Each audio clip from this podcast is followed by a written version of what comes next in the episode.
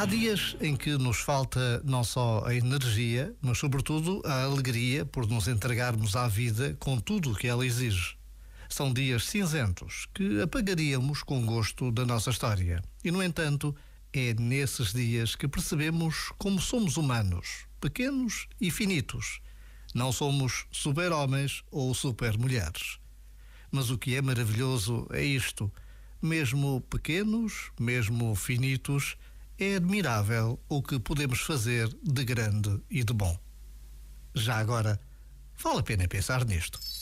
Este momento está disponível em podcast no site e na.